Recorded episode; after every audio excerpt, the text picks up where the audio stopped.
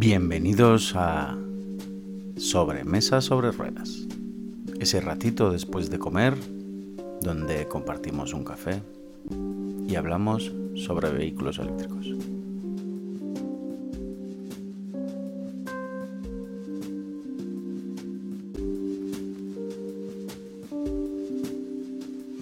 Hoy tenemos en Sobremesa sobre Ruedas a Ricky Ricardos, productor musical y vendemotos. Tú, ¿no? Sí, yo mismo. Me refería a ti. A ver, siempre hacemos la broma de productor musical, pero bueno, esto tiene, tiene una historia, ¿no? ¿Por qué productor musical? Eh, pues nada, yo en los 90, eh, pues como buen, no sé, ya, bueno, en, el 94 ya era más madurito, que tenía 20 años, pero, pero vamos, en mi adolescencia fue rap, rap, rap y más rap y un poco más de rap. Y, y, esa enganchada con el rap me llevó a, a empezar a, a, producir, a hacer música y, y, la verdad que hicimos cosas bastante gordas. Eh, los, aún queda por ahí en las webs y tal, que si éramos el supergrupo, que si no sé qué y tal. Eh, llevábamos un poco dos cosas, lo más gordo que hicimos, ¿no? que fue Clan y... Butan Clan. No, Butan Clan, estos eran los americanos, nosotros éramos los de la J, como, como ley... Eh... J mayúscula, toda esa gente, KCO, bueno, los que son de Zaragoza, ¿no? Porque tú eres de Zaragoza. Sí, eh, sí, pero eh, estos otros que has dicho son de, eran de Madrid. Eh, pero la, pues eso, pues, pues cogía un joven KCO con 14 años y, aparte de las grabaciones que había hecho él con la reverberación de su bañera, pues empezamos ya a, hacer una primera maqueta que fue las bases que él tenía de la caja de ritmos de su, de su hermano y de lírico y, y metimos pues más efectos, más tal, y una segunda maqueta que ya fue con canciones totalmente hechas pues como hacíamos con Clan, eh, con, en base a samplers y demás. Con el y de hecho, sí, con el maravilloso Amiga 500, que luego fue una Amiga 1200. Eh, pero claro, aquello en vez de ser un PC en fósforo verde de la época, ya era un ordenador con coprocesadores de audio, vídeo, matemático y, que, te dejabas ampliar en pantalla y, tocar a tu gusto esos loops para colocarlos donde tú querías. Todo esto de época previa incluso a la creación de violadores del verso, ¿no?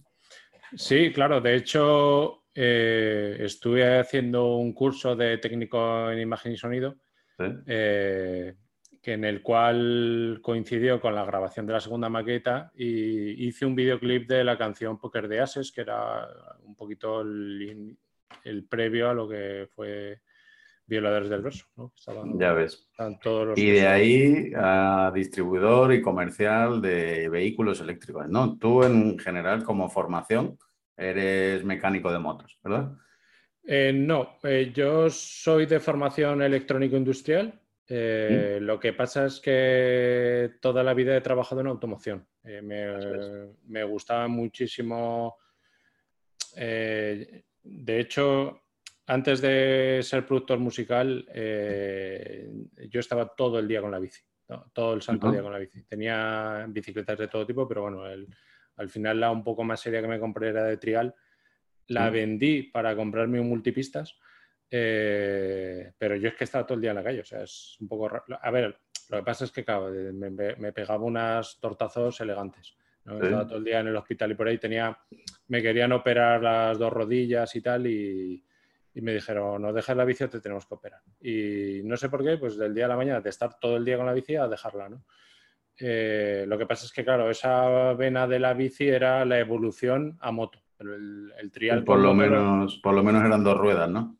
Sí, el trial como te lo veía muy poco fino con respecto al trial sin que es todo finura. Eh, era todo cárter, ¿no? Ahora se penaliza, pero hace años era todo ¡bom! golpe con el cárter. Entonces me, me gustaba más el supermotor y por ahí me metí a un taller de a trabajar en un taller de motos y bueno, pues siempre he trabajado en talleres o montando equipos de sonido, alarmas y cosas así, por la parte que me venía de mi conocimiento del audio. Ahora llevo esa dualidad, ¿no?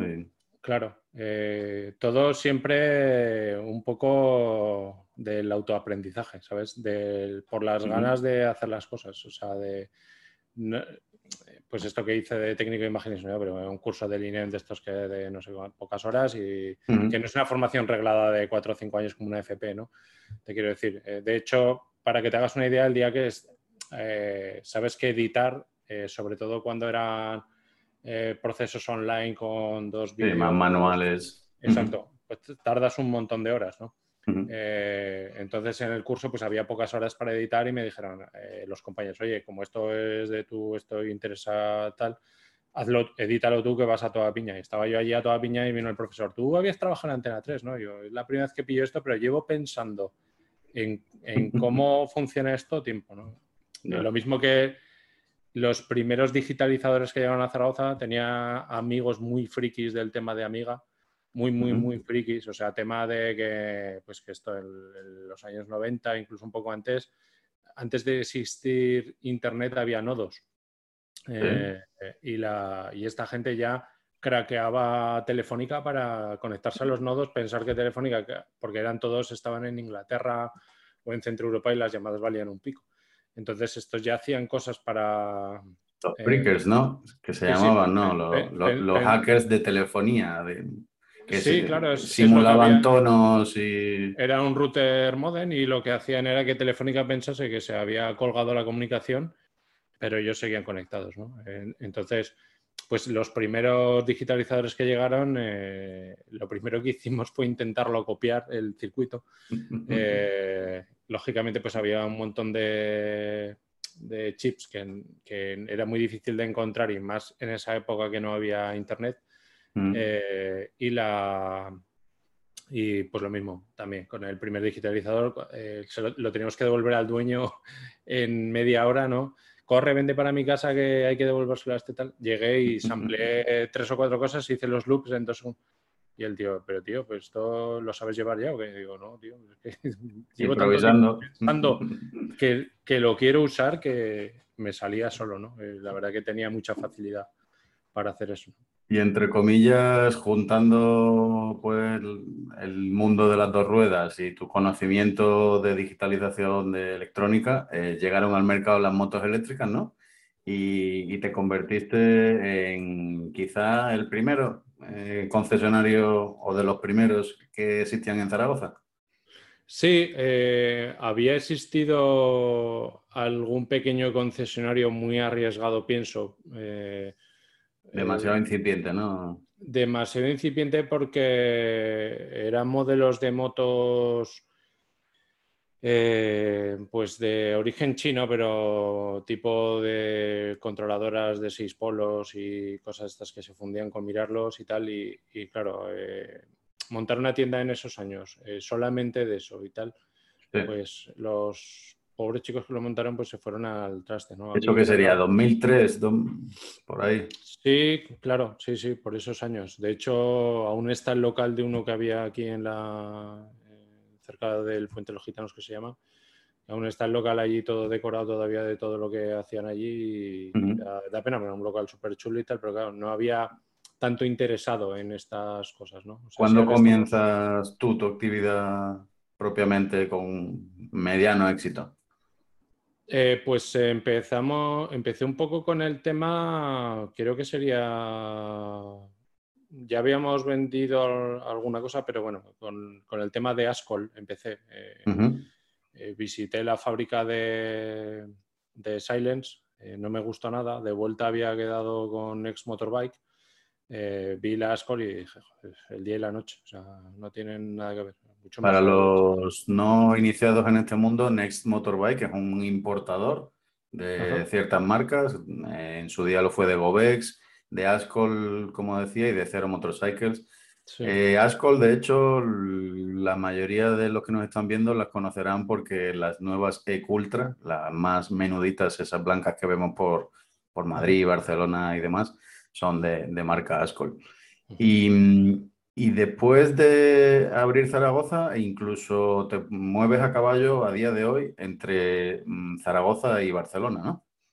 Exacto, sí. Ahora mismo, eh, el, día 7 de febrero del año pasado, alquilamos, eh, después de estar todas las navidades buscando locales, eh, alquilamos el local, un mes después ya sabes lo que pasó, pero, pero bueno, tenemos otro local aquí en Zaragoza que está listo para abrir y entonces, pues sí, la, idea, la empresa está centralizada aquí en Zaragoza, nosotros somos de Zaragoza y la, al principio estamos aquí, y, pero nos surgió la oportunidad por parte de la marca de fan de, abrir el concesionario de Barcelona y, para ahí que nos fuimos y...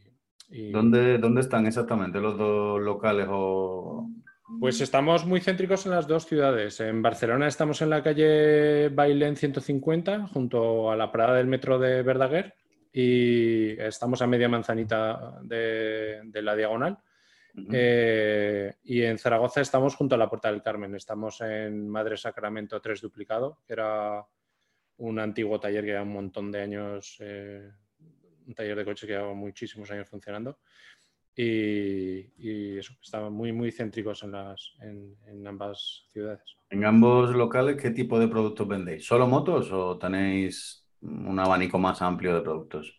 Pues eh, mira, en Barcelona desde este jueves eh, tenemos ya tema de patinetes y eso, eh, porque también somos distribuidores de NEM Motors, que está en Marbella. NEM Motors tiene desde patinetes, motos, o sea, ciclomotores, motos, motos de tres ruedas, de ahí pasaríamos a microcoches, después tendríamos coches, eh, pero coches de todo tipo, porque tenemos eh, hasta los Beide, el Tank se llama, me parece si no recuerdo mal, que son, es un coche de 72.000 euros. Eh, después tenemos furgonetas, pick-up, hay absolutamente de todo. Eso por parte de, con, la colaboración de NEM Motors, ¿verdad? Exacto, sí. Ellos respecto tienen a, respecto a scooters. Marbella, sí. Sí, en scooters nosotros eh, entramos en Barcelona porque eh, como concesionario oficial de Ecomobility Green World, eh, somos de hecho Ecomobility Green World Barcelona, tenemos subagentes en Barcelona, hay varias tiendas en Barcelona para pues, repartir un poquito porque es una capital muy grande y, hay mucha población y lógicamente pues hay más puntos de, de atención. ¿no? Después tenemos una colaboración también con eh, Next Motorbike eh, y distribuimos eh, los productos de cero con ellos. Y. Cero Motorcycles, vamos, diríamos que sería. Lo, que tenemos ahora mismo. ¿Considera que Cero Motorcycles es la joya del. ¿Me escuchas? Sí, te. ¿Consideras que.? No, nada. ¿Crees que Cero Motorcycle es la joya de la corona de los vehículos eléctricos? Digamos que es la marca a batir, la que tiene mejor historia y más volumen del mercado. Eh, eh, Cero Motorcycle se ha ido mejorando mucho. A mí me, como a ti, eh, me gusta muchísimo. Eh, yo, de hecho, ahora mismo me compraría una SRF o una SRS para mí, para mi uso particular. Eh, ahora mismo pues, tengo un montón de motos, más las motos de los clientes que lógicamente tienes que probar. pues yo pues vas tocando todas un poquito y te quitas un poco el gusanillo, ¿no? Pero yo, la verdad, si me tuviese que comprar una moto para mí, teniendo todos los carnets, eh, pues me, iría una SRF una SRS.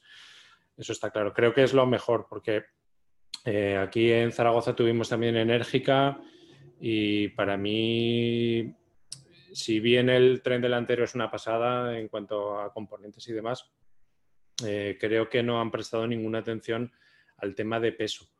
Y es exageradamente pesada. De hecho, los pilotos de Moto E tienen prohibido hablar con nadie. Eh, porque de la central de Ecomobility eh, coincidieron en un circuito que ellos estaban rodando con las enérgicas. Eh, coincidieron con un piloto de, de Moto E que estaba allí pues también practicando y tal, entrenando. Y le dije, sí, os he visto que estáis aquí con la, con la enérgica también tal, pero no, puedo hablar con vosotros. Vale, vale, hasta luego. Por lo menos acerco y saludo. pero, pero te digo yo que me, parece una muy tocina de moto. O sea, desde luego lo que ha hecho Cero con la SRF, con la misma batería de la SLADS, es una moto un poco más pesada, pero es que se siente como una bicicleta. O sea, es, una pasada lo que han conseguido hacer. Vamos a intentar hacer un poco radiografía del mercado y vamos a intentar, eh, para la gente que no esté en el mundo de eléctricos de las dos ruedas, ¿qué tipo de categorización de moto hay? Es decir, de mayor a menor, entre comillas, ya sea en precio y en prestaciones, además del tipo de carnet.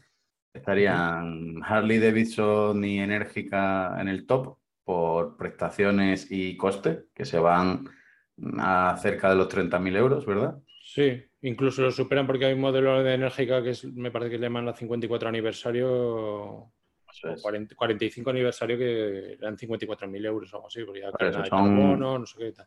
Eso es. Eh, motos de ciento y pico caballos que necesitan el carnet A, que es el que te puedes sacar después de sacarte el carnet de moto A2 y dos años de experiencia. Eh, y enérgica, pues son las que vemos en, Moto GP o bueno, Moto E y están, eh, son las que compiten. De hecho, este fin de semana creo que es, ¿no? El campeonato. Sí, están en Jerez, y se supone, ahora luego nos conectaremos, me imagino, a verlo un poquito. pero, a ver, me, gusta por son eléctricas. Pero... El teórico escalón anterior podríamos quizá poner a Cero Motorcycles, que tiene diferentes modelos, pero dos de ellos que son los últimos, bueno, dilo tú, las SRF y SRS necesitan también el carnet A, y luego la, la S y DS y una propia de campo. Y ya en el mundo de las scooters, eh, ¿cómo podríamos categorizarla? En función al rango y, y al uso, ¿no?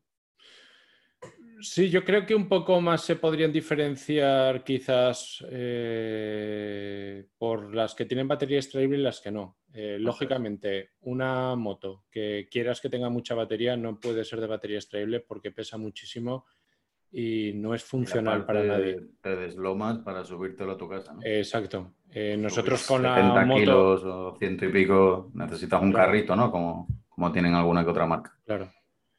Es que ya, por ejemplo, con la Pusa, que es la moto que nosotros más vendemos, eh, son 20 kilos de batería. Eh, ¿Qué pasa? Que respecto a toda la competencia, en vez de 40 amperios hora de batería, tenemos 52. Eh, pero son 20 kilos de batería. Yo se lo digo a la gente, a ver, lo cómodo, después de mi experiencia de años, yo, mi coche hace este año 8 años. es un coche eléctrico, por supuesto la comodidad es enchufar en un sitio que tengas cercano, que sepas que está disponible para ti y que enchufas. Eso es lo cómodo. Que por situaciones, por ejemplo, Barcelona con el sample tenemos mucha dificultad porque son casas muy antiguas y pues cuando esas casas la gente no tenía coches, eh, con lo cual no hicieron garajes. Eh, pues con lo cual es muy difícil. También la gente, una reflexión que me hace es, ¿no? si yo aparco en la calle, es que si quiero aparcar en un garaje tengo que pagar el garaje también al mes. Dices, pues tienes toda la razón, ¿no? Pero, eh, pero si se puede, lo cómodo es tener el enchufe. Entonces, ¿que te la puedes subir a casa? Yo le digo a la gente, coge el carrito de la compra, echas la batería y te la subes a casa. Mucha gente me dice, no, que es que aparco en la puerta de casa, la echo al ascensor y pues de andar 10 metros, pues, ¿no? Lógicamente esto en tu funcionamiento del día a día te cambia. Eh, si tú tienes que sacar la batería cada X días de la moto para cargarla, vas a procurar tener una conducción muy eficiente para que intentar que te dure incluso toda la semana ¿no? de tus recorridos. Eh, dentro, dentro de la propia marca EFAN, eh, decías que la PUSA es quizá muy citadina, ¿verdad? Es equivalente a 125, ¿verdad? Sí, es equivalente a 125, pero de verdad. Eh, porque no, el siguiente paso es la Puma, ¿no? Sí. Y eh, luego la Tiger, ¿no? No. O la Tiger y la Puma. Eh, exacto, el modelo Tiger es el que ha salido entre las dos, ¿no? ¿qué pasa? Comento esto por lo siguiente. Hay motos con placa blanca que, se, que hacen publicidad que son 125, pero es que no andan, no, aceleran. No... O sea, también te digo que hay gente que me ha venido, oye, quiero la moto menos potente que tengas porque yo quiero que me lleve. O sea, o voy con las Llego, estas de alquiler que son tipo Vespita antigua, que son ciclomotores, que yo antes de llegar a Barcelona decía, ostras, si casi ni para Zaragoza vale un ciclomotor, ¿no? ¿Cómo me los ciclomotores en general, lo normal es que lleguen hasta 45 o 50 kilómetros por hora. Lo normal no, es la ley. y, de hecho no se pueden deslimitar. Lo que pasa es que hay algunas. que las eléctricas está ahí el tema de cambiarle el firmware o cambiar controladora y como pasa con los patinetes, ¿no? Que están limitados. Sí, pero es que hay marcas que directamente debajo del acelerador tienes un botón rojo con tres posiciones y la posición 3 vas a 70 por hora. Eh, yo no sé cómo explicarán eso cuando llegan a la ITV, eh, pero la verdad que cuando yo me dedicaba al, tema de combustión, eh, había una carrera a ver qué marca hacía el ciclomotor que más corriese, ¿no? Hasta que llegó Industria y dijo, se acabó, señores. O sea, estábamos con la Gilera Runner, pues eso que te cogían 70 por hora con el equipo de serie de 50 centímetros cúbicos. Lógicamente, pues eh, quitando el tope del variador y del dúo escape, pues la moto ya te hacía un poquito esto. Eh, pero claro, la industria llegó y con el tema de eléctrico, la verdad que están siendo todos casi tan rigurosos como era Honda en su día, que sus modelos no, se podían deslimitar. De acuerdo, entonces, siguiendo a la F1 Pusa, estaría la Tiger, que sí es una 125 ¿Qué, potencia tiene nominal? Explícanos eso de potencia nominal, potencia pico. ¿Por qué una eléctrica de repente tiene una aceleración tan rápida y, está homologada como pues moto? tenemos una ventaja en el mundo eléctrico que, es la siguiente. La homologación de los vehículos es a la media hora de estar a tope en banco de potencia. Y a la media hora se mide su, su potencia y se homologa bajo esa potencia a la media hora de estar a tope. ¿Qué pasa a la media hora? Pues que se calienta un poquito la controladora, se calienta la batería, se calienta el motor y la moto, bien por prestaciones que tiene y no hay más, pues reduce un poquito la potencia. O en el caso de cero, por ejemplo, eh, pues que es un poco más tema de también de calentamiento, pero un poquito de software de, recortar potencia, ¿no? Eh, porque claro, eh, la 0S o la DS de 11 kilovatios eh, son 59 caballos y el homologado son 11 kilovatios. Para que os hagáis una idea, se mide la potencia entre comillas media, pero puede tener picos. Por lo tanto, si la batería está al 100%, está a una temperatura ambiente buena, no fría, si es posible, o no muy caliente, de repente haces un 0 a 100 con un empuje de 109 Nm que te lleva a 5 segundos el 0 a 100. Eh, Tenemos unas prestaciones de una 900 en un vehículo homologado de 125. De hecho, es medianamente ilógico que podamos conducir con un carnet de coche y sin experiencia este tipo de motos. Pero bueno, como decía Ricky, eh, la industria... Eso es. También teníamos el caso anterior, que era eh, las Piaggio MP3500, que era el mismo caso es. lo que se compraba la gente por 10.000 euros. Que... Las MP3 son los triciclos de tres ruedas, que había hasta 125 y la industria comercial lo que hizo fue homologarla como... Tenía que tener una serie de... Tenía que tener freno de mano en el pie eh, y que las ópticas tuvieran una separación concreta. Y yo antes de mi vehículo eléctrico, que tengo una Zero Motorcycle DS, estuve a punto de comprarme un triciclo de 500 centímetros cúbicos, sin carnet de moto. No tenía mucho sentido, ¿no?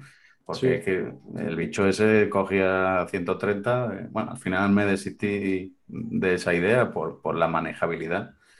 Y, y, volvemos al tema de fan. Entonces, tenemos la PUSA, la Tiger, que es, mm, digamos, un poco más extendido, pero la Puma, que es la que tú estás usando ahora recientemente, eh, ¿eso ya te permite interurbano?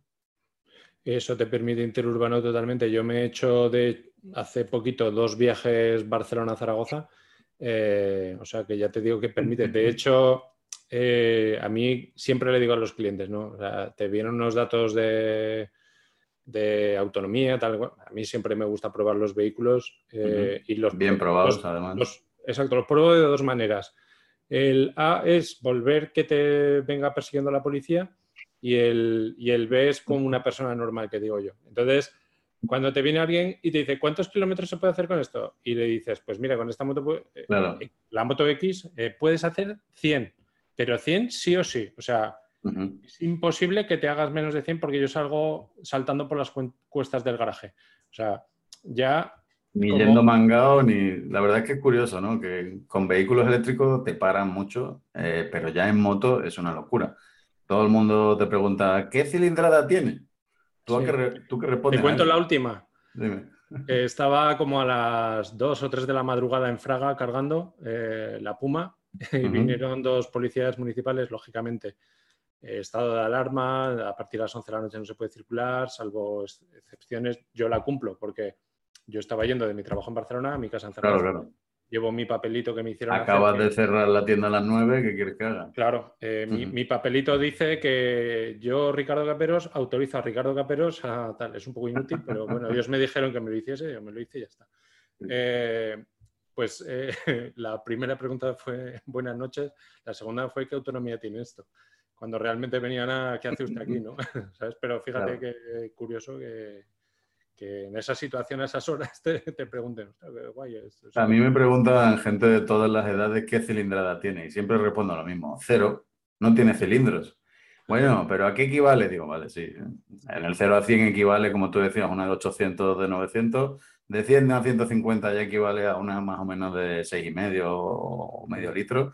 Y ya a partir de esa velocidad eh, no, no deberíamos estar hablando. Cuando me preguntan la autonomía de mi coche, hace un tiempo que, soy un poco cabroncete, pero me dicen, ¿qué, ¿qué autonomía tiene este coche? Miro el marcador, 127.000 kilómetros de autonomía llevo ya. ¿Sabes? Pues claro, si respondo que no llego a 100... Tú tienes un Nissan Leaf de la primera edición, ¿no? Eh, sin ningún tipo de campaña. O sea, de los que iban perdiendo rayitas Sí, yo a mí me va bastante bien porque había gente que con 30 40 mil kilómetros eh, ya habían perdido cuatro rayas y entraron en la garantía. Eh, yo, pues, después de leer mucho friquismo, pues eh, he hecho un cuidado muy grande de la batería y pues eso, con 127 mil kilómetros ahora mismo he perdido tres rayas, pero la tercera raya la perdí el verano pasado. Eh, el verano pasado, donde nos encontramos fortuitamente, tú y yo, además. Sí, sí, sí, claro. Yo, yo, iba de, Madrid a Zaragoza a ver una amiga, eh, hice noche allí y de allí iba a Jaca, eh, Pirineo y, Cataluña, ¿no? Iba con, con, mi mujer. Y llego al Mercadona de Huesca a dejar el coche allí cargando mientras visitaba Huesca y aparca a mi lado Ricky. Y digo, oye, no sé si te acuerdas de mí, nos conocimos tal. Hombre, Fernando. Y luego, de hecho, hasta comimos juntos, en mesas separadas, pero, pero comimos juntos. Sí, sí. La, la Al, al, buen sitio de los chuletones de Huesca. Bueno, no estaba mal, ¿eh? El servicio pasaba un poco de ti, los camareros, pero bueno, estaba buenísimo. Recomendable toda esa zona cuando abran ya mismo, si puede ser, el 9 de mayo. Y en Jaca también, cargadores, Luego fui a Zabenasque, tiene por ahí Electromaps alguno propio. Bueno, la, zona pirenaica, si estuviera eh, mejor aclimatada, yo creo que va siendo ya eh, objetivo de Transpirenaica en moto eléctrica. ¿eh? Yo, nosotros hemos hecho, el primer año hicimos con Miguel Zarzuela y yo con un Nissan Leaf que me dejó Nissan, que era un, un 40 kilovatios hora hicimos la vuelta al Monte Perdido. Eh, Monte Perdido Extreme se llama, ¿no? Exacto, sí, de mi amigo Tomás, que, están allí en, La Afortunada, ahí tienen un hotel, eh, luego tienen las casas de Zapatierno, eh, precioso. De hecho, vamos a hacer un poquito de publicidad porque se lo merece. Él, la, vuelta al Monte Perdido se puede hacer andando, se puede hacer en bicicleta, se puede hacer en moto, se puede hacer en coche, eh, pero él pide y recomienda que por favor se haga en vehículo eléctrico. De hecho, él lleva años dándole vueltas a tener allí vehículos eléctricos disponibles para que la gente venga con su coche, lo deje, coja el eléctrico y haga la ruta. Tan es así que él, al que es más eficiente del año, le regalan un fin de semana en las casas de Zapatierno. Que, Ah. Si alguien conoce Bielsa, eh, la carreterita que hay hasta Pineta, que es un sitio ideal, precioso. Lo digo también porque es que yo en mi juventud veraneaba allí. Era una esplanada gigante que hace años se podía, era acampada del ayuntamiento, que era medio acampa- acampada libre porque los servicios que había pues eran poquitos, pero eh, estabas en un sitio brutal. ¿no? Eh, pues justo a medio camino eh, están las casas de Zapatierno, que si alguien busca información es que son una preciosidad de, de sitio idílico total. O sea, la Esta típica- ruta que comentas al Monte Perdido es en carretera. ¿Hay alguna posibilidad de hacerlo off-road? ¿Hay sendas, rutas, trialeras? Es que estaba pensando precisamente en quad eléctricos. Tengo unas ganas de que llegue un el, el- el teórico de Tesla o, o algún otro que, bueno, Sí. eh, Zero Motorcycle está trabajando con Polaris, ¿no? Que es la- una gran marca de cuadriciclos de aventura y demás. Y ya Sí. tiene un- uno, yo creo que a la venta, que se llama Polaris Cargo, me parece. Y, y, claro, eh, la impulsión del motor eléctrico para, para estos temas es muy interesante. Y poder hacer una ruta en vehículo eléctrico y por el campo, Yo creo que que ser sería. Yo creo que sería más cuestión de hacerlo con este tipo de aparatos que últimamente están teniendo un rendimiento hiper brutal, que son los buggies estos que tiene Yamaha. por ejemplo, sí. Los ADV, Can-Am. ¿no? Canam también tiene otro. Es que eso es brutal. O sea, aquí Y es eléctrico el de Canam, ¿qué tú dices? Eh, yo O- espero que saquen uno. O sea, ahora mismo es que creo que lo- las motorizaciones que llevan son motores tri- tricilíndricos con turbo, pero es, pero es que eso, o sea, eh, creo que, no sé muy bien, eh, pero creo que es, no es muy caro, Pero es que, o sea, de gastarte muchísimo dinero para preparar un coche para la Baja Aragón, Ujú. coger eso directamente de la tienda y correr. eh, hay un señor que, que se hizo un tercer puesto o algo así con un bicho de estos. O sea, y el año anterior gastándose una millonada eh, había hecho decimoquinto o algo así. Es que es espectacular esos cacharros. Y eso lo convertimos en eléctrico. Ya no sé si por todo el tema que tenemos, eh, también que muchas zonas de ahí son parque natural y esto, si sería posible hacerlo off-road, ¿no? Desde luego que andando en bici se puede hacer en off-road, pero Bueno, Pero también dependerá de la legislación de cada zona, porque claro, yo sé que tendríamos- por aquí en la Comunidad de Madrid es muy restrictivo, mi moto... sí, en Cataluña también. Mm. Entonces, mi moto es dual sport y me puedo meter por caminos, pero en cuanto sea vía pecuaria o senda ciclable o tal, pone un cartelito de vehículos de motor no. Sí, Y creo yo lo que, tengo en- pistas de más de 4 metros de ancho. o Eso así, es. Básicamente yo pienso en si cabe un coche, puedo ir yo. O sea, lo típico que te lleva a un campo de cultivo, sí. Pero si va por el medio del campo, no existe trialera, sin duda no. Y si es solo un camino por el que cabe la rueda de una bici, teóricamente tampoco. Ajá. Para eso te tienes que ir ya, pues creo que Castilla y León tiene restricciones un poco menos, menos fuertes y, pero bueno, la verdad es que la última vez que fui a cambiar los neumáticos me he puesto neumáticos de carretera, así que me parece que poco campo voy a empezar a hacer yo. Que te estás Volví- haciendo padre, te estás haciendo padre y quitando También, sí, de sí. tacos. Dentro de un mes, de, de hecho la gente me dice, ¿cómo te metes ahora a hacer un podcast? Y digo, bueno, joder, media horita de descanso, igual hago alguno con el bebé aquí eh, sollozando, ¿no? Lo como Lars, luego como Lars lo haces con los hijos, ¿eh? que Eso vayan es, presentando ellos las entradillas y eso. Y... Totalmente. De hecho, los, do- los dos se han retirado en la cumbre, ¿eh? Los dos le han dicho, Sí. papá, mm, prefiero estar jugando a la Play o lo que haya, haga cada uno. sí, lo otro. Sí. que decía, ¿no? Que, la, que está- estábamos hablando del Monteperdio Extreme. Sí. Eh, en el 2019 hicimos la, repetimos la ruta, pero esta vez con cuatro ceros. Que Eso yo- es. Ahí fue Daniel, ¿no? También. Claro, eh, fue Daniel Miguel Montero. Daniel Montero y una parejita que vino de Barcelona con una moto idéntica a la tuya. eh, y yo con la DS demo que tenía en ese entonces, eh, la verdad que íbamos todos bastante bien pertrechados porque todos llevábamos cargado rápido, Sí. algunos hiper rápidos, porque llevaba Daniel otros- Montero, llevaba el acompañante, que le llamamos, el pasajero, el copiloto. Las bromas que le hacíamos, para que la gente que no lo sepa, llevaba una especie de, de torre de ordenador, pero hecha con una estructura de aluminio y, y tal. Llevaba tres TC Charger de 3.300 vatios cada uno, eh, pero llevaba magnetotérmicos y él podía distribuir la energía dependiendo al sitio donde llegaba. Si, por ejemplo, era trifásico, pues cargaba en trifásico. Llegaba a un sitio monofásico, pues dedicaba dos cargadores a esa fase.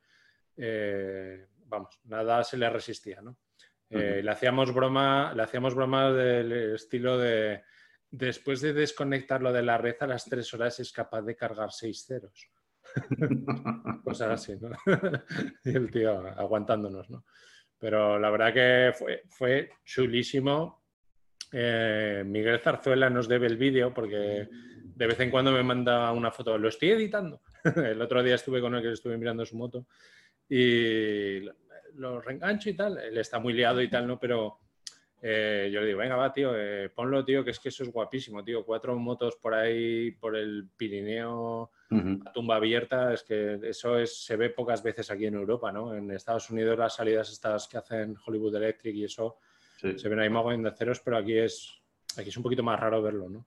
Eh, y más por esos paisajes. Lo bonito de esa ruta, que otra cosa me pregunta mucha gente, ¿qué necesito para andar en moto como con, mi GS 1200, pero en eléctrico. Yo casi siempre le suelo responder que necesitamos una revolución tecnológica, que yo creo que va camino del grafeno, pero la ruta esta que son 426 kilómetros con 2.400 y pico curvas, salimos del hotel un montón de motos de toda clase. ¿Cuántos kilómetros son? 426. Tampoco es tanto, lo que pasa es que, claro, hay que tener en cuenta la inclinación. Claro, es que me parece que el acumulado es como subir al Everest. Eh, Estoy pensando en, yo sin volverme muy loco, puedo hacer de 160 a 180 kilómetros. Lo que tú decías antes, si voy a muerte, me fumo la batería en 110 kilómetros. Si voy muchísimo por ciudad a menos de 50, igual puedo superar los 200, ¿no? Pero sin volverse loco, eso, tu media son 150. Ahora, si hace fresquete y es cuesta arriba, pues igual en 80. Pero bueno, siendo tramos, cargas, tramos, cargas Exacto. Eh, tiene que ser muy, muy divertido. Yo he visto alguna foto y algún trozo de vídeo y, debe estar muy, muy interesante. Esa zona, la verdad es que es preciosa y la naturaleza, eh, además... Como tú, sabes, esta vez que nos encontramos en Huesca, que pues nos, la primera vez que hicimos la ruta nos pasó lo mismo. Eh, llegamos, por ejemplo, a Formigal y el director de uno de los hoteles estos que hay de cinco estrellas es primo de Carmen, que es la mujer de Tomás, y pues claro, nos recibieron allí súper bien. Digamos que hay sitios en la ruta que tienes que ir sellando el libro de ruta para que luego demostrar que has estado en todos. ¿no?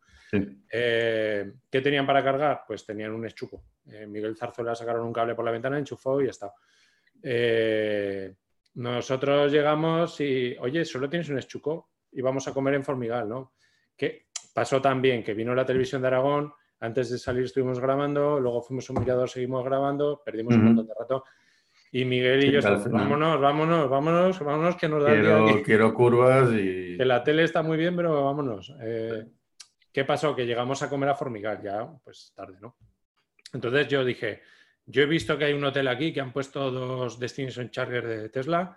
Eh, vamos a cargar el coche allí porque hay que aprovechar el rato este porque en, en Francia no sabemos qué nos vamos a encontrar. Eh, no sabemos si van a ir los puntos de carga, si la aplicación funcionará, si el roaming irá. Eh, muchas cosas que ya sabes que cuando vas por ahí tienes que dar 300 tarjetas. Y... Pero de hecho creo que funciona mejor que aquí, de hecho, ¿no? Bueno, algunos, algunos sí, y otros no dentro de la misma red, pero, pero que no, llegamos allí, llegamos al, hotel, al otro hotel de Formigal que no los conocíamos de nada. Eh, mm, buenos días. claro, nosotros no éramos clientes de un hotel de cinco estrellas. Eh, mira, es que estamos haciendo una ruta circular al Monte Perdido, pues contándonos ahí nuestra vida. Por cierto, el director del hotel creo que era de Córdoba. Eh, y, ah, pues sí, mira, me parece muy interesante tal, y nos hacéis un favor porque los acabamos de colocar y no sabemos si van o no van. Pues mira qué pues te lo probamos, encantado. Total que bajamos abajo y le hacéis el estrés test. Sí, sí. y... cosas. Y le dijimos, eh, pues mira, has puesto los carteles bien porque siempre se confunden entre el rojo y el blanco. El rojo es para Tesla y el blanco es para cualquier otro vehículo. Eh, enchufamos el coche, funcionaba perfectamente. Vino el, jefe de mantenimiento con nosotros también y con el director del hotel. Ahí casi cortamos la cinta. Eh, total que lo enchufamos y Tomás y yo nos tocamos el codo y decimos, ostras, qué guay, tío, vamos a cargar aquí un montón, chachi, mientras tal, no sé qué. Eh, y dice, nada, antes de bajar, con que hagáis un consumo en cafetería. Claro, en eso estaba pensando, que al final, mientras cargas, tienes que hacer algo. Y que bueno, en vez de que te cobren 1,30 como en el bar de abajo, te cobren 2,50, bueno, pero a mí que me encantan las recepciones de los hoteles. Mi, mujer me dice que soy imbécil, pero joder, es que son 5 euros de café bien pagados, con a lo mejor un piano bar, ¿no? Así una recepción bonita. claro. Y otro, yo, yo sigo muchos viajeros eh, por Instagram y Twitter. Y la mejor, el mejor sitio en el que ir al baño son hoteles de cinco estrellas. Y, siempre están en el fondo a la derecha. Tú pasas con tu mochila de. con toda naturalidad. Con tu mochila de backpacker y estás pagando 12 euros por un cuarto compartido, pero cuando vas al baño vas a un hotel de cinco estrellas, no pasa nada. pues mira, nos pasó que antes de bajar nos decían, bueno, con que hagáis un consumo en cafetería ya está, y nos, nos tomamos una Coca-Cola, luego nos vamos a Casa Manolo a comer barato. Ahí enfrente, eso es. Total que cuando subimos de cargar, dice el director del hotel, los señores van a comer, y nosotros, madre de Dios, la que nos van a clavar aquí. Eh, dice, mira, aquí tenéis la carta, nos acercamos, eh, no sé, era súper económico, o sea, o sea no me acuerdo. 14, 18 euros por persona. Sí, 14 euros así. Pero es que los camareros iban con las bandejas así. O sea, y una comida espectacular, unos postres espectaculares que estaban. O sea, de hecho, cuando vimos el menú, llamamos a Miguel Zarcela, que estaba por ahí haciendo tiempo mientras cargaba con, con Carmen, y dijimos, venir corriendo que vamos a comer aquí todos, ¿sabes? y fuimos, comimos de cine eh, y es algo que si no hubiésemos entrado a cargar el coche, yo no hubiese entrado a ese hotel de cinco estrellas en mi vida. Eh, También me ha pues ocurrido alguna otra vez de, descubrir sitios por... A veces vas a probar cargadores, eh, quizás somos un poco frikis dentro del mundo, ¿no? Sí, sí, sí. Yo voy a, en moto a probar cargadores y luego digo, oye, qué sitio más guay. Y he vuelto con mi pareja a comer allí o lo que sea el, sitio, donde mejor he visto esto montado es en Asco, eh, porque en el punto de carga eh, tienen eh, dos códigos QR, uno de visitas culturales de la población y otro de comercios de la población. Y creo que es genial, pero sale todo. O sea, de hecho, cuando yo iba a veranear a Cambrils, hacíamos la compra allí en Nasco. Claro, claro. Que al final deja dinero en el pueblo, hay muchos, muchas iniciativas de... Y lo que siempre hacemos y invito a la gente a hacer cuando llega a un pueblo, que a lo mejor el pueblo, mira tú el ayuntamiento que se ha gastado no sé cuántos mil euros en un punto de carga rápido, no sé qué. Lo primero que hacemos cuando sentamos en la mesa, oye, vamos a comer, vamos a estar un ratillo que estamos cargando en el punto de carga. Yo también lo hago. Lo remarcamos. Yo lo hago tanto en Google Maps, en la evaluación del sitio donde he ido a comer o lo que sea, como en el punto de, de, Electromaps, el comentario, eh, atraído por el punto de carga público del pueblo, funciona tal, Volviendo un poco... Es que es otro tipo de turismo. Sí, sí, total. Es, otro, es otra forma de turismo que lo tienen que ver que, que nos movemos mucho, la verdad, toda la gente que tenemos vehículo eléctrico, ¿verdad? Mm. Eh, a mí me da más ganas irme de fin de semana o en el día a algún sitio si voy con mi coche eléctrico que si tengo que ir con uno de gasolina. Bueno, eh, se me, se me eriza la piel cuando tengo que coger algún vehículo que no sea eléctrico. Eh, esto lo digo en serio. ¿eh? Yo también, a mí también. Volviendo un poco a la ciudad, el motosharing ha hecho que la movilidad eléctrica personal de dos ruedas se extienda en las ciudades, sobre todo en las ciudades grandes, ¿no? Pero esto os ayuda comercialmente a vosotros o os perjudica? Pues eh, mm, yo pienso que nos viene bien porque hay mucha gente que a lo mejor no confía en los vehículos eléctricos, prueba el motosharing y dice, ostras, pues es que me lleva. Y le abre un, poco la mente a, tal. Eh, y también nos viene muy bien porque hay mucha gente que dice, es que me estoy gastando 200 euros al mes en motosharing y para eso me la compro. Incluso por menos. Incluso por... Yo tengo un amigo que eso, se gastaba 70 o 90 al mes, eh, pandemia, previo pandemia, y le dije, pues es que te gastas un poco más, si lo piensas en tres años te has pagado la moto. Yo veo en la propiedad para gente que use mucho eh, el vehículo diariamente, es que es una inversión y, bueno, eh, va, para eso está, hay gente como tú, ¿no? Para recomendar uno u otro modelo. En Barcelona es un poco otra historieta porque hay muchísimas motos, ¿no? Disponibles. Yo te digo, la experiencia aquí en Zaragoza que lógicamente es una ciudad muchísimo más pequeña y no tan, tan, tan, tan eh, con estas cosas, ¿no?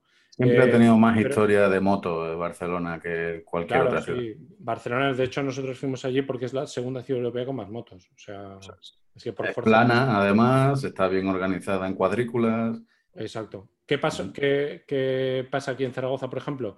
Que si tú solo dependes del motosharing para ir a trabajar, eh, hoy, le das a la aplicación cuando estás desayunando y tienes una moto debajo de casa, pero mañana no hay, o al día pasado, si tú vas hacia el norte, tienes una moto tres manzanas hacia el sur, tres manzanas por decirte algo, que a lo mejor está más lejos.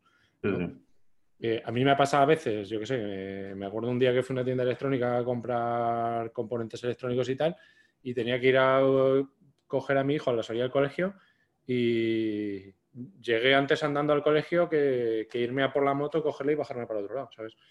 Eh, entonces, eh, si tienes tu propia moto, es mucho más fácil bajar y sabes que está allí es para ti, ¿sabes?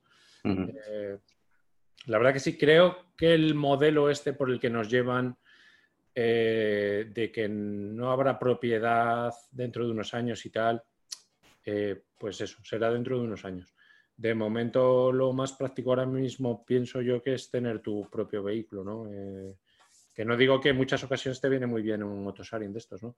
Pero, pero bueno. Sí, sí, yo propietario de moto también uso las de ciudad. En, Madrid pasa igual, hay como seis o incluso ocho marcas diferentes. De... Ayer iba precisamente andando por Madrid y conocí una nueva. Eh, y, creo que sí, el concepto de licencia por uso en vez de por mm, propiedad, pues, eh, pero claro, mm, el beneficio está en el que tú no te encargas del mantenimiento, ¿no? Pero en los vehículos eléctricos el, el, mantenimiento es casi cero. Entonces, bueno, si la usas mucho, quizás eh, sí es más recomendable la propiedad. Sin embargo, si es muy ocasionalmente, tipo dos veces al mes, pues igual si el motosharing te viene bien. Claro, esto es, por ejemplo, yo las eh, opciones estas que había hace años con los Renault Zoe de alquiler de batería, a mí me, parecía horripilante. O sea, eh, pero tengo un amigo que vive en el Moncayo, eh, en un pueblecito, y, él me hizo cuentas y a él le salía mejor alquilar la batería que... si va a hacer 12.000 kilómetros al año y puede coger el escalón inferior, yo, pienso igual. Yo, yo, he hecho mis números porque mi, bueno, el coche de mi mujer eh, estamos pensando cambiarlo por un Zoe. De hecho, bueno, ya no existe la batería en alquiler de los nuevos, pero sí los de stock o, los de segunda mano, ¿no? Y es que a nosotros no nos sale la cuenta, ni siquiera con el rango más alto, porque para, no sé si eran 179 euros al mes, pues para eso he hecho gasolina, ¿no? pero bueno. Eh, o, o, usas un eléctrico y ahorras mucho dinero. Eso es. Pero claro, si estás pagando el alquiler más la luz, no sé, hay, cada caso es un mundo y, lo mismo ocurre con la motocicleta y, ojalá yo pudiera vivir en el centro y trabajar en el centro y usar patinete o, bici eléctrica, ¿no? Cada, cada caso es un mundo. De cara ahora mismo, lo que estabas diciendo tú, eh, se ha disparado el precio de los Nissan Leaf de segunda mano. Eh, están modelos de 2011, 2012 a 8.000 y pico euros cuando hace tres años o cuatro se estaba midiendo por 5.000. Eso es. Pero es que, claro, la gente, pues eh, las restricciones que hay en las grandes ciudades y tal y cual, no sé qué, y dices, joder, pues es que es verdad, con el coche este es que me gasto 20 euros al mes en, electricidad o 30 eh, y me hace el papel perfectísimamente. ¿Y, qué, ha pasado? Que han subido de precio los coches estos de segunda mano. Eso es.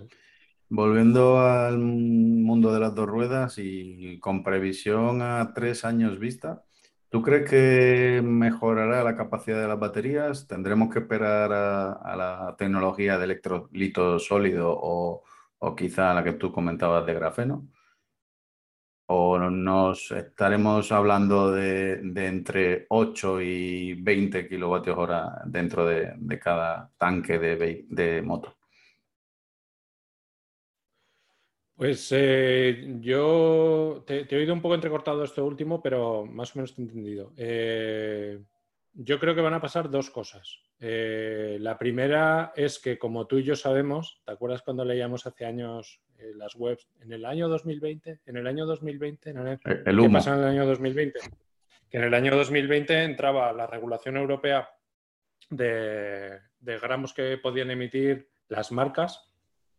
Entonces, por eso todos estaban esperando a 2020. Yo guardo en mi memoria las marcas que no estaban antes de 2020 y las que sí que estaban antes de 2020. Eh, pero bueno, eh, eso por un lado. ¿Por qué? Porque, por ejemplo, no sé si esta semana o la semana pasada, Honda ha anunciado ya que todos sus vehículos serán eléctricos a partir del año, eh, no sé si 2024 o 2025. ¿Qué va a pasar? Pues otra regulación seguramente. Por eso no lo están haciendo ya. Llevan años que llevan desarrollada la Honda PCX, tanto híbrida, que lo veo una inutilidad total, como los coches, como la versión eléctrica. Eh, sí que parece que han hecho un acuerdo marco entre varias marcas para tener un modelo único de baterías o formato único de baterías, que luego a lo mejor pues cada una puede tener más capacidad o menos. Y desde luego que sí que creo que va a haber una revolución total. Yo creo que va a ser el grafeno, pero será el momento que, que llegue el grafeno. De hecho, el otro, ayer o antes de ayer le mandé a Santiago de NEM Motors que han presentado en China el primer coche con batería de grafeno eh, a la venta. Eh, es que en ese momento, se lo digo a todo el mundo, va a ser totalmente inútil la gasolina. O sea, un tío que lleve un vehículo de gasolina diésel va a decir, soy tonto, estoy haciendo el imbécil. Porque eh, si teóricamente eh, el grafeno va a funcionar como dicen que va a funcionar, pues eso, lo que te viene todo el mundo. Yo hasta que no haya un coche con mil kilómetros de autonomía y que cargue en cinco minutos, no me lo compro. pues, pues de momento estás perdiendo el tiempo, ¿no? Eh, pues parece que ya está. Este coche ya tiene esto. Cuando eso llegue a las motos, pasará esto que hablábamos antes de cuándo voy a poder hacer un viaje como hago ahora con mi GS 1200 con una eléctrica. Pues posiblemente dentro de una revolución tecnológica que yo creo que será el grafeno. Bien, eh, dentro del marco de NEM Motors eh, van, bueno, de hecho nos vamos a ver tú y yo allí en eh, la inauguración del centro comercial Alcor Plaza, ¿no? Electric City, ¿lo llaman? Exacto, sí. Es un centro comercial entero que cada una de las tiendas que nos podemos encontrar en un centro comercial, pues que cada una sea de una cosa. Aquí cada tienda es de una marca de, de, vehículos eléctricos, eh, desde patinetes, motos, coches, furgonetas, etcétera, etcétera. Eh, la verdad es que es una, una gran apuesta de NEM Motors y, la verdad que, está, nos está llamando muchísima gente a Barcelona incluso eh, para, para, probar los vehículos de NEM, del tema de coches y demás y está preparando Santiago una ruta por toda España para los sitios donde hay gente interesada en probarlos.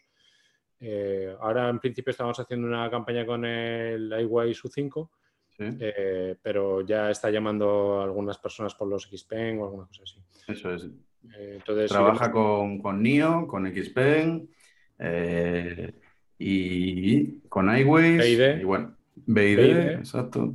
No, NIO no, entonces NIO no, me, he colado. NIO creo que no. Pero bueno, el caso es que ellos son importadores, tienen a Jorge de 80% eléctrico que les puede, les puede ayudar desde el punto de vista técnico, pero bueno, si fallara alguna pieza, pues sí, ya tendrían que tirar de importación de esa pieza concreta, pero vamos, es poco, poco habitual que eso ocurra en un vehículo eléctrico. Y bueno, Recordemos que en un vehículo eléctrico hay una pieza móvil lo limpia parabrisas.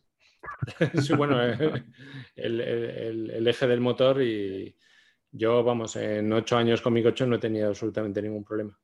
y, llevamos ya ocho años más. O sea, los vehículos que, hay ahora mismo están mucho más avanzados. Pues nada, Ricky, para cerrar cada programa de sobremesa sobre ruedas, lo, terminamos con un cuestionario de 10 preguntas eh, directas, eh, un poco no relacionadas con el mundo del motor ni nada. Es un cuestionario que creó Marcel Proust en 1890 y que Bernard Pivot, que es un, eh, periodista de la televisión francesa, usaba en los 80. Eh, la primera es, ¿cuál es tu palabra favorita? Mm, gracias. De acuerdo. Eh, ¿Y cuál es la palabra que menos te gusta? No sé. no... No, hay ninguna eh, en concreto. Sí. Quizá, quizá no. Bueno, no sé, a veces hay que decir no, quizás, pero, pero no sé, más, más es la actitud, ¿no? De, de, lo que encierra pronunciar la palabra. Eh, ¿Qué te motiva? En general me gusta la gente buena. Sí, sí. Di, termina, que tenemos un poco de retraso. Ah, no, es que sí, que se ha, se acordado un poco. El, que, en general me gusta la gente buena, ¿no? Eh, y me intento relacionar con la gente que es maja, simpática y que me aporta algo, ¿no? Eh, Eres un humanista. Sí. ¿Qué te motiva? ¿Qué es lo que más te causa placer? Eh, pues no sé, eh, quizá puede ser hacer el bien al prójimo. Eh, todo esto envuelto un poco con respecto a los vehículos eléctricos, que la gente no se muera por contaminación y cosas así. O sea, en eso estoy bastante involucrado. ¿Y qué te desmotiva? ¿Qué te desagrada? Eh, la despreocupación de la gente por muchas cosas, ¿no? Eh, porque no tengan cuidado, eh, mm, porque no respeten al prójimo, porque eh, manchen o sin tener por qué, ¿sabes? eso la verdad que me... pone de los nervios. ¿Cuál es el sonido todavía? ¿Cuál es el sonido o ruido que más te produce placer? Eh, no sé, la música. Eh, sí me gustan muchos campos de la música y yo creo que es lo que más me gusta. ¿Y el ruido que aborreces escuchar? Pues quizá el sonido de un... Mira que me he dedicado años, ¿eh? pero el del sonido de un motor la verdad que me parece bastante desagradable. ¿Cuál es tu palabrota o grosería favorita? Eh, no sé, ha habido algunas épocas que la gente me decía, joder, dice muchas palabras, ¿no? Intento tener cuidado de no, de no decirlas, ¿no? Eh, la verdad que, cuando estás viendo a algún youtuber y tal, eh, creo que me identifico más con la gente que no dice palabrotas y tal. no, no, sé cuál uso más habitualmente, porque esto lo ven los de fuera, ¿no? Pero intento no decir. Perfecto. Aparte de tu profesión, ¿qué otra te hubiese gustado ejercer? Eh, pues creo que algo relacionado, me hubiese gustado seguir con algo de imagen y sonido. Perfecto. ¿Y qué profesión nunca ejercerías? Eh, estoy intentando eh, no volver a cambiar ningún aceite a ningún vehículo. Sí, o sea es una que ya es una que ya has cursado, ¿no? Sí, estoy en ello. Muy bien, redimirse está bien. Eh, si el cielo existiera y te encontraras a Dios en la puerta, ¿qué te gustaría que te dijera al llegar? Mm, yo pienso esto es un poco fuerte, pero el cielo creo que puede existir. Eh, eh, porque lo he visto. Eh, esto es otra historia, ¿no? Pero bueno.